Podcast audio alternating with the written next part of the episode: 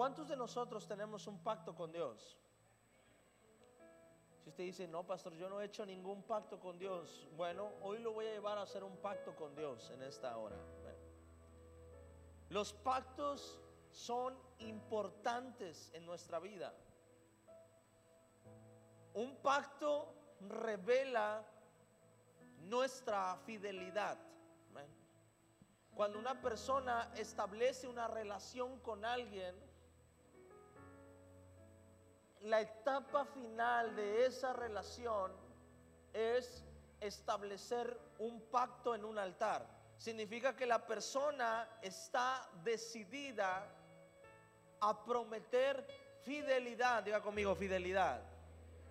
Amén. Antes, cuando están en el noviazgo, en la relación, se supone que debería ser una persona fiel. Amén. Pero realmente cuando hay un compromiso de pacto de fidelidad, es cuando vamos hasta ese altar. Hay muchas personas que no quieren llegar a ese compromiso del matrimonio por miedo a eso, precisamente a un compromiso. Pero sabes que cuando llegas al altar ya es un tipo de pacto distinto. Te voy a decir por qué. Porque te, paras frente a personas a prometer fidelidad y amor eterno. ¿Sí o no? Ya haces un evento que te va a costar una lana. Y no es tanto por el evento, sino porque vas, gente se va a enterar de que te convertiste en una persona de pacto. Los pactos revelan en nuestra vida que somos personas fieles. Cuando Dios hace un pacto con el hombre, Dios muestra su fidelidad con el hombre. En la Biblia nos enseña que Dios hizo algunos pactos con el hombre. Y cuando hablo con el hombre, hablo no solamente con una persona, hablo con generaciones. Dios nos habla, eh, o la Biblia nos habla, desde el Antiguo al Nuevo Testamento, nos habla de siete pactos que Dios hizo y un último, un octavo pacto que hizo a través de Jesús. La mayoría de la gente que no entiende que Dios es un Dios de pactos, la gente que no entiende los pactos que Dios estableció en su palabra, puede ser que viva en una falsa enseñanza o en una falsa doctrina.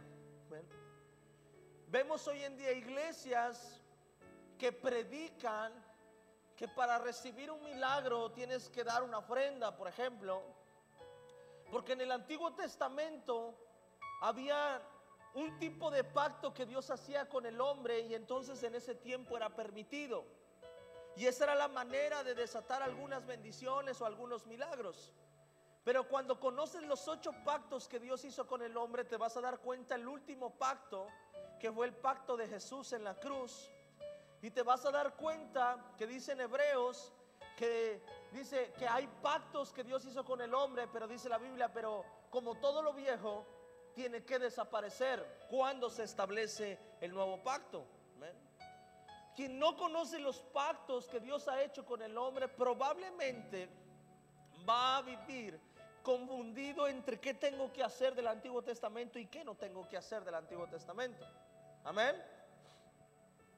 La Biblia nos enseña que Dios es un Dios que no cambia, y Dios nos ha revelado que Él es un Dios fiel. Amén. Él ha hecho diferentes pactos con el hombre, pero la Biblia me enseña que Dios hace dos tipos de pactos con el hombre. Dios hace pactos condicionales y Dios hace pactos incondicionales con el hombre. Amén. Dios hizo ocho pactos en total en toda la Biblia. Y algunos de ellos fueron pactos condicionales y algunos de ellos fueron pactos incondicionales. Dios espera que cada uno de nosotros nos convirtamos en hombres de pacto, en hombres y mujeres de pacto. En pocas palabras, hombres y mujeres comprometidos a serle fieles a Dios, a ser leales a Dios. Amén. ¿Cómo es esto, pastor? Sí, nosotros vemos en la iglesia, en la Biblia, un montón de promesas de Dios para nosotros. Pero hay algunas promesas que para que se puedan cumplir en nosotros tenemos que aprender a hacer pacto con Dios. Por ejemplo, una, que esa es la raíz de todas las promesas, la salvación.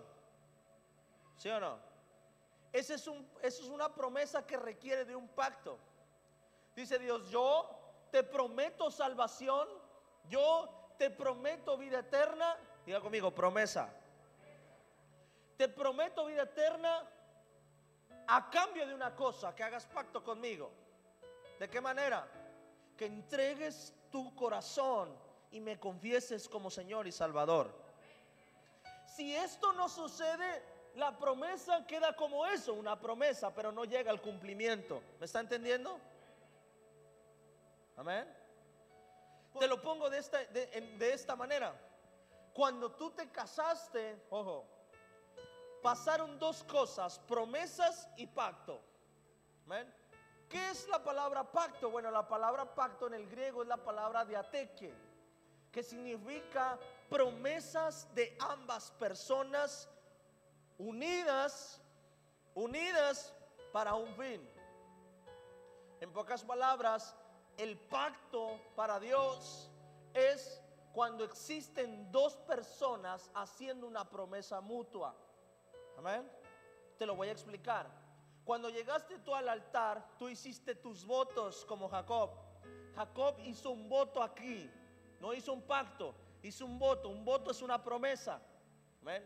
Él hizo una promesa y dijo, si fuere Dios conmigo, no está hablando con Dios, se está haciendo una promesa a sí mismo. Él no está haciendo un pacto con Dios. Está haciendo un voto. Amén. Se lo voy a explicar. Si fuere Dios conmigo, no está hablando con Dios. Está hablándose a Él mismo. Y Él hace una promesa. Si fuere Dios conmigo, me guardaré y me guardaré, perdón, en este viaje en que voy. Y me diere pan, pan para comer y vestido para vestir. Versículo 21 y si volviera en paz a casa de mi Padre Jehová, será mi Dios. Diga conmigo, está haciendo una promesa. No está haciendo un pacto. Porque para que haya un pacto tiene que estar Dios presente con Jacob. Amén. Yo no puedo decir que hice un pacto contigo si yo prometí algo y no te hablé y no, y no hubo una relación, entre, no hubo un acuerdo entre tú y yo. Amén. Cuando vamos al altar, ahí cuando vamos al altar, entonces hacemos un pacto. Y un pacto se hace de frente, diga conmigo, se hace de frente. Se hace de frente, hacemos un pacto. ¿Y qué es un pacto? Dos promesas unidas. Y entonces yo estoy ahí, yo le digo a mi esposa, yo, Adriana Aguirre, prometo amarte, respetarte, serte fiel. Amén. Diga conmigo, promesa. Es más, en, la cultura de México se usa que cuando tu relación está llegando a una formalidad ya mayor, entregas un anillo que se llama anillo de qué? De promesa. Ahí el hombre no porta ese anillo, solamente la mujer. Amén. Y es una promesa. Cuando los dos, cuando ambos hacen una promesa, entonces se convierte en un pacto. Es más, la Biblia se divide así, antiguo pacto y nuevo pacto. La palabra testamento es la palabra pacto. Amén. En el hebreo es la palabra pacto. Y se divide así, traducido sería antiguo pacto y nuevo pacto. Si te das cuenta, Dios desde el inicio de la creación, lo primero que hizo fue hacer un pacto con el hombre. Porque así es Dios. Dios es un Dios de pactos. Amén. Dios no quiere tener una relación secundaria contigo. Dios quiere tener una relación personal contigo. Y tienes que entender esta parte. Porque a la gente le cuesta trabajo entender o le cuesta trabajo creer que de verdad somos importantes para Dios. Y nos cuesta trabajo creer que Dios anhela tener una relación personal con nosotros. Amén. Entonces, la Biblia me enseña que Dios hizo pactos condicionales y pactos incondicionales. El primer pacto que hizo con el hombre se le llama pacto edénico. Escuche esto.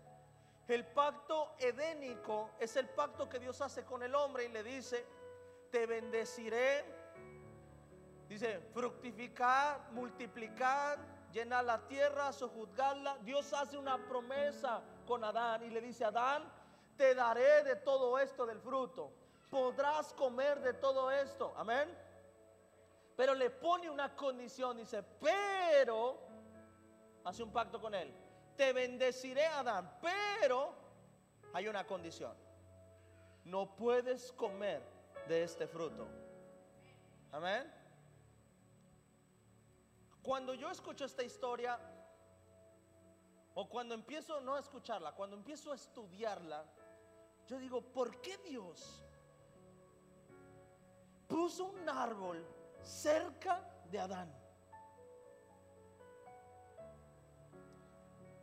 Lo que yo pensé fue, si Dios no quería que Adán lo comiera, ¿por qué se lo puso en el huerto? ¿Por qué no, no, no lo usó en otro huerto? ¿Por qué no lo puso fuera del huerto? Amén. ¿Por qué Dios puso el árbol? ¿Por qué lo puso ahí? Porque ese árbol intocable, ese fruto intocable, lo puso ahí. Amén. Más fácil, lo hubiera sacado. Dice la Biblia que cuando Adán peca, Dios pone ángeles a cuidar el huerto para que Adán no pasara. ¿Sí o no? Entonces yo pensé, dije, ¿por qué no lo puso antes? ¿Por qué Dios pone un árbol dentro del huerto? ¿Por qué lo pone alcanzable a Adán? Por una simple y sencilla razón. Escuche, que Dios quiere establecer una relación con nosotros en base a la fidelidad. Diga conmigo, fidelidad. Dios no le puso la tentación a Adán. Quiero que entiendas esto. Dios no le puso la tentación a Adán. Dios estableció un pacto de fidelidad con Adán.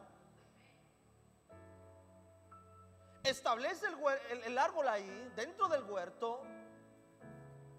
Y era la única manera de medir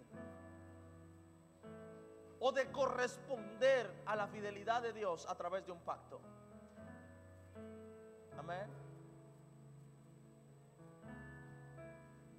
No había otra forma de que Adán pudiera mostrar su fidelidad. En pocas palabras, Dios le está dando la oportunidad a Adán de establecer una relación.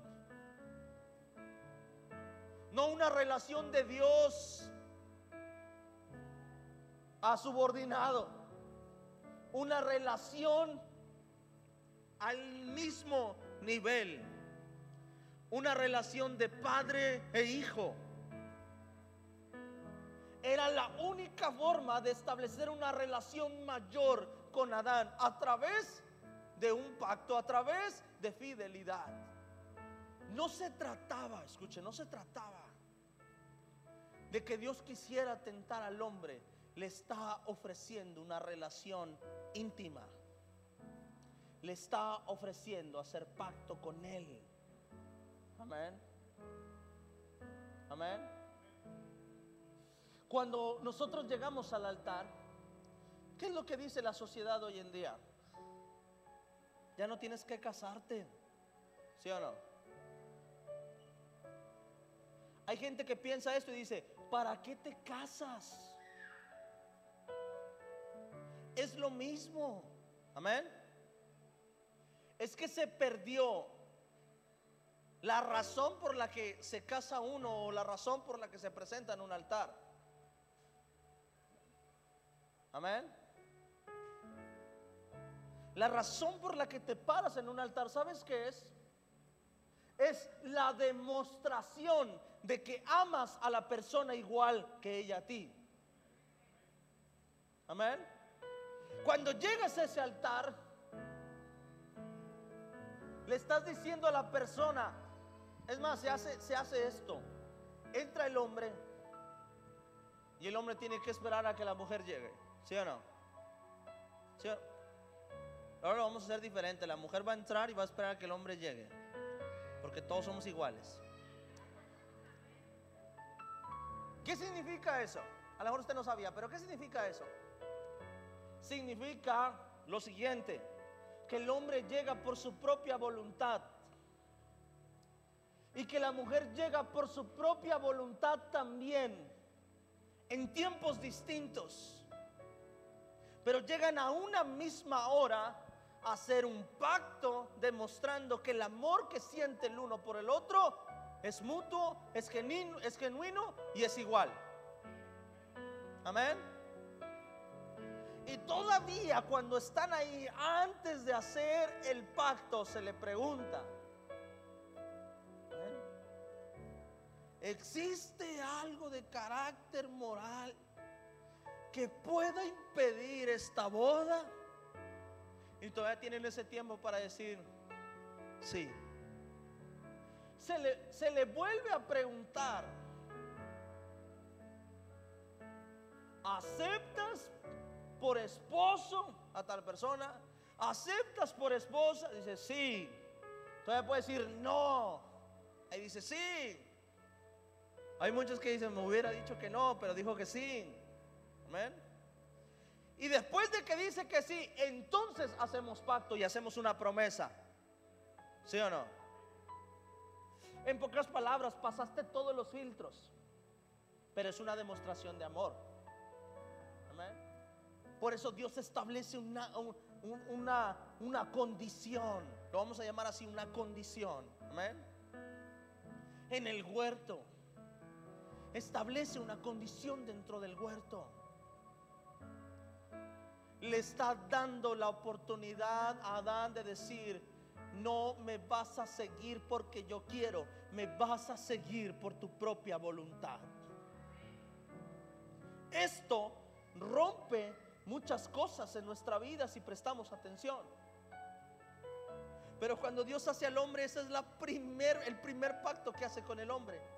Y le deja claro una cosa al hombre, le dice, ¿sabes? No quiero que me sigas por mi voluntad. Quiero que me sigas por tu voluntad. En pocas palabras le estaba diciendo a Adán, no te voy a cerrar el huerto. Puedes salir del huerto cuando quieres. La salida es comer de ese fruto. A la fuerza ni los zapatos entran. Amén. Mientras que Adán cumplió ese pacto, porque Adán pudo haber corrido, haber dicho, no, y haber agarrado de ese fruto y se sale. Mientras que Adán estuvo en este pacto, dentro de este pacto, dice la Biblia, que Dios fue fiel a todo lo que le prometió. ¿Sí o no? Cuando Adán y Eva comen de este fruto, ahí dice Dios una cosa, no estoy ya obligado de cumplir lo que yo prometí. Amén. Entienda esto que es importante. Porque Dios empieza a hablar y, dice, y comerás de este fruto y comerás de esto lo otro y serás bendecido. Y Dios empieza a hacer toda la creación y empieza a ser autosustentable la creación del hombre. Pero una vez que él vaya al pacto, dice, pues ya no tengo, ya no hay razón de cumplir con mi promesa. ¿Y qué será? ¿Que a Dios le faltan pantalones? No. Que para que su promesa se pueda cumplir necesita estar sometida a un pacto. ¿Me está entendiendo? En pocas palabras, hay promesas que uno hace, pero cuando ve que la persona no está sometida a un pacto, dice, yo ya no puedo seguir en esta promesa. Y no significa que esta persona no tenga pantalones, significa que la promesa que él tiene está sometida a un pacto. ¿Me está entendiendo? Hijo, yo prometo pagarte tus estudios hasta la universidad. Y esto y lo otro, bla, bla, bla. Ok. Hay una promesa. Pero el hijo falta, el hijo reprueba. Tres años, ya lleva cinco y apenas le faltan tres todavía. ¿Qué pasa? Ahí es donde yo puedo decir, ¿sabes qué, hijo? De aquí en adelante se va usted solo. ¿Sí o no? ¿Le faltaron pantalones al papá? No, es que su promesa está sujeta a una condición. Hay cosas que tienen que estar sujetas a una condición. La salvación está sujeta a una condición. El llamado, el ministerio está sujeto a una condición. Es más, la Biblia me enseña que hay una cosa que no está sujeta a una condición. Por ejemplo, los dones. La Biblia dice que Dios nos da dones y que es irrevocable. Dice, eso es algo que Dios te da. Y eso es irrevocable. Y por esa razón vemos mucho falso profeta, mucho falso pastor, ministrando a través de los dones, pero no a través de la presencia de Dios. Dígame amén. Y porque Dios los usa en milagros, tiene un don de milagros. No es que Dios lo use, es que tiene un don de milagros. Tiene un don de profecía. Amén. Usted vaya al mercado Juárez y va a haber dones de profecía ahí también. ¿Sí o no? Hay promesas de Dios para nosotros que son incondicionales. Pero hay otras promesas que están sometidas a un pacto, como la salvación. Amén. Como la salvación. Hay cosas que Dios promete en nuestra vida, como salud, pero si no cuidamos nuestro cuerpo, ¿qué va a pasar? ¿Dios falló a su promesa? Diga conmigo, no. Dios promete paz en tu familia. Pero si tú fallas en tu matrimonio, ¿Dios faltó a la promesa? Diga conmigo, no. Hay promesas, escucha, hay promesas que Dios tiene para ti, un ministerio. Pero si no le buscas en oración, ¿Dios faltó a la promesa? Hay cosas que tienen que estar sometidas a un pacto o sometidas a la fidelidad. Amén. Hay personas que dicen, no, es que ya, ya no se puede hacer pacto con Dios. La Biblia dice que ya no hay pacto con Dios. Se está refiriendo a estos pactos, porque hay ocho pactos en la Biblia. No se está refiriendo a que yo no pueda hacer promesas con Dios. Amén. Jacob empieza haciendo una promesa a Dios, no está haciendo un pacto con él, está haciendo una promesa, pero resulta que Jehová cumple su parte y entonces se convierte en un pacto. La Biblia dice que Dios es amigo de Abraham. ¿Por qué Dios se hace amigo de Abraham? Te voy a decir por qué. Porque Dios establece un pacto con Abraham. Pero Dios se presenta ante Abraham y por eso hace un pacto con él. También hay un pacto que se llama pacto abrámico, que es el pacto que hace con Abraham. Se presenta con él y dice la Biblia que ofrece un sacrificio. Dice, pastor, ¿en qué momento se presentó con Abraham? Hay un momento en que hace un sacrificio. Y dice la Biblia que baja un fuego y pasa por en medio de ese sacrificio. Y para los que no sabían, en la cultura antigua hebrea, si yo quería hacer un pacto de amistad con Oscar, yo tenía que hacer un sacrificio y tenía que invitarlo y ambos teníamos que pasar por en medio de ese sacrificio y se convertía en un pacto de amistad. Por eso dice la Biblia, aunque nunca dice que Dios se hizo amigo del hombre, de amigo de Abraham, en el Nuevo Testamento lo confirma, dice, por la fe Abraham se hizo amigo de Dios. Y en el Antiguo Testamento nunca vemos que eso haya sucedido. Aparentemente no. Pero hubo una manifestación de Dios pasando por en medio de un sacrificio. Y eso significa que Dios hizo un pacto de amistad con Abraham. Amén. Y hace un pacto con Abraham. Y hace un pacto incondicional. Te bendeciré. El que te bendiga será bendecido y el que te maldiga será maldito.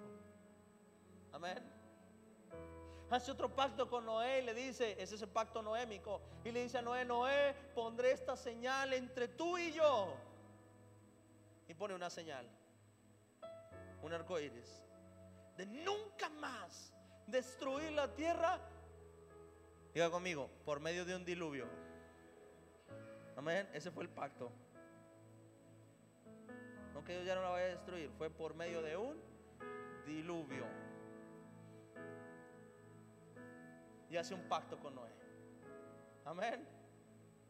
Hace un pacto con David. Pacto davídico. Hace un pacto con Moisés. Pacto palestino. Hace, hace siete pactos. Amén. Por eso a veces en la Biblia veo en, en redes sociales, a veces comenta alguien y dice, eso ya no se puede hacer porque eso, eso era del Antiguo Testamento. Y yo me quedo pensando, digo, este no tiene idea de lo que está hablando. Hay cosas que están en el Antiguo Testamento, pero no están dentro de un pacto. Lo que Jesús vino a anular fue el antiguo, los antiguos pactos, no lo que dice el Antiguo Testamento. Amén. No se anula el Antiguo Testamento. Para las personas que tienen esa duda dicen, pastor, entonces ya no hay que leer el Antiguo Testamento. No, no, no. Hay cosas que no se anulan del Antiguo Testamento. Lo que se anulan son los siete pactos que Dios hizo en el Antiguo Testamento a través del nuevo pacto. Amén. Cuando viene, pastor, dígame cosas que no estaban en el que no están en un pacto. Sencillo, los mandamientos. Ese no es el pacto. Eso no está en uno de los siete pactos. Amén. Decía, no matarás. No porque entramos al Nuevo Testamento podemos hacerlo. Amén. Hay cosas que no están. Amén.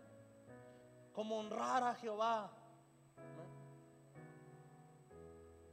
Hay cosas que no mueren porque no están dentro de ese pacto.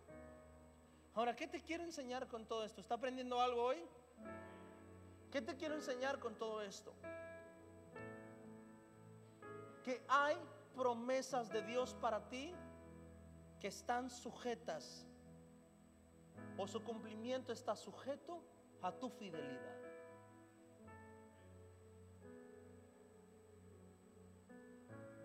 Amén.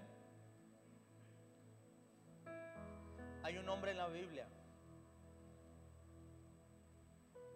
que Dios hace un pacto, no es uno de los siete pactos, hace un pacto personal con Él, no con el hombre. En los siete pactos están involucradas toda la creación. hay pactos que Dios hizo particulares con el hombre. Pero yo veo, aunque la Biblia no lo diga, yo veo como un pacto incondicional. Y hace un pacto incondicional con Jonás. ¿Sí o no? Porque Jonás no le quería servir, y Dios hizo que le sirviera. Amén. Y Jonás iba para allá y agarraba para otro lado. Y Dios lo procesó. Lo metió dentro de un pez. No lo mató, nomás lo metió dentro de un pez. Me encantan los dibujos, cómo lo ponen. Ponen el pez y lo ponen a él sentado así como que... Ahora qué hago, estoy dentro de este pez. Yo no me imagino que hubiera estado así, hermano. Pero bueno, cada quien. Amén. Y ese Jonás fue, no te estoy preguntando, Jonás, vas a ir acá. Amén. Ay, ojalá y Dios con algunos de nosotros hiciera ese tipo de pacto. Y nos jalara a la fuerza. Hay unos que dicen, yo creo que sí lo tiene conmigo, pastor. hay promesas que están sujetas a una promesa tuya también. Amén. Decirte algo. Muchos de nosotros no hemos querido ir al altar delante de Dios a hacer promesa con Él. Y decirle, Señor, aquí estoy y sé que tienes grandes cosas para mí.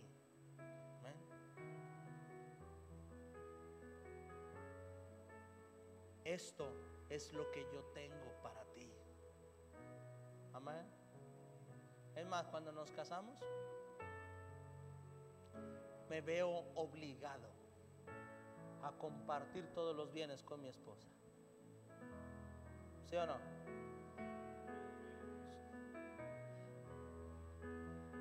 Cuando somos novios, no. Amén. Compartimos algunas cosas pero nada importante. Lo voy a decir así, cuando nos casamos, estamos nosotros obligados a compartir hasta nuestro cuerpo con nuestra esposa. Dígame amén. Compartimos absolutamente todo. Amén. Es más, llegamos ahí, hay galletas que a él le gustan, otras que a mí me gustan. Si quiero agarro y si no quiero no agarro. Amén. Hay que poner, mientras que haya un compromiso, no hay etiquetas de nada. ¿Ya me estás entendiendo lo que te quiero predicar hoy? Cuando haces promesa con Dios, ¿sabes qué pasa? No hay etiquetas entre Dios y lo tuyo. Cuando te atreves a ir al altar, hacer pacto con Dios, ¿sabes qué pasa? Lo que es de Dios es tuyo. Lo que el Señor tiene es para ti. Lo que su reino tiene es para ti. No hay etiquetas. Ahí puedes tomar salvación, puedes tomar bendición, puedes tomar vida eterna, puedes tomar salud, puedes tomar prosperidad, puedes tomar lo que quieras. Amén. Fue lo que Dios hizo con Adán, lo estableció en un huerto y le dijo a Adán, mira, todo esto es mío. Si hacemos un pacto del altar, ¿sabes qué? Todo esto es tuyo también. No se trataba de eso. Le dijo, Adán, si vienes al altar, Adán, si, si no tocas esto, Adán, si prometes fidelidad, Adán, si prometes lealtad, ¿sabes qué va a pasar? Todo que esto es mío también es tuyo. Pero el día que rompas esto, todo esto que es mío no va a ser tuyo. Amén. Cuando caminamos de esta manera, haciendo pacto con Jehová, ¿sabes qué pasa? Vas a empezar a vivir por fe. Cuando caminas con pacto con Dios, ¿sabes qué pasa? No esperas a ver el recurso para hacerlo. Lo haces y después viene el recurso. Amén. Empiezas tú a soñar, a visualizar. Hace tiempo me decía una persona que estaba enfermo. Y me decía esta persona y le decía, ¿y cuáles son tus planes a futuro? Me dice, no, yo no planeo mucho a futuro. Me dice, ¿por qué? Porque estoy enfermo, yo no sé cuánto me quede de vida, porque el doctor lo había diagnosticado mal. Y yo le dije, no, no, no, le dije, eso, eso no, ese no puede ser el lenguaje tuyo, porque era un predicador. Le dije, tú eres un predicador. Tú puedes hacer planes. Tú puedes visionar a 10 años, 15 años, 20 años. Aunque te falte el corazón, te voy a decir por qué. Porque mientras que Dios esté contigo, te voy a decir algo. Nada, nada, nada de lo que diga este mundo puede pasar sobre tu vida. Se va a establecer la voluntad de Dios en tu vida. Amén.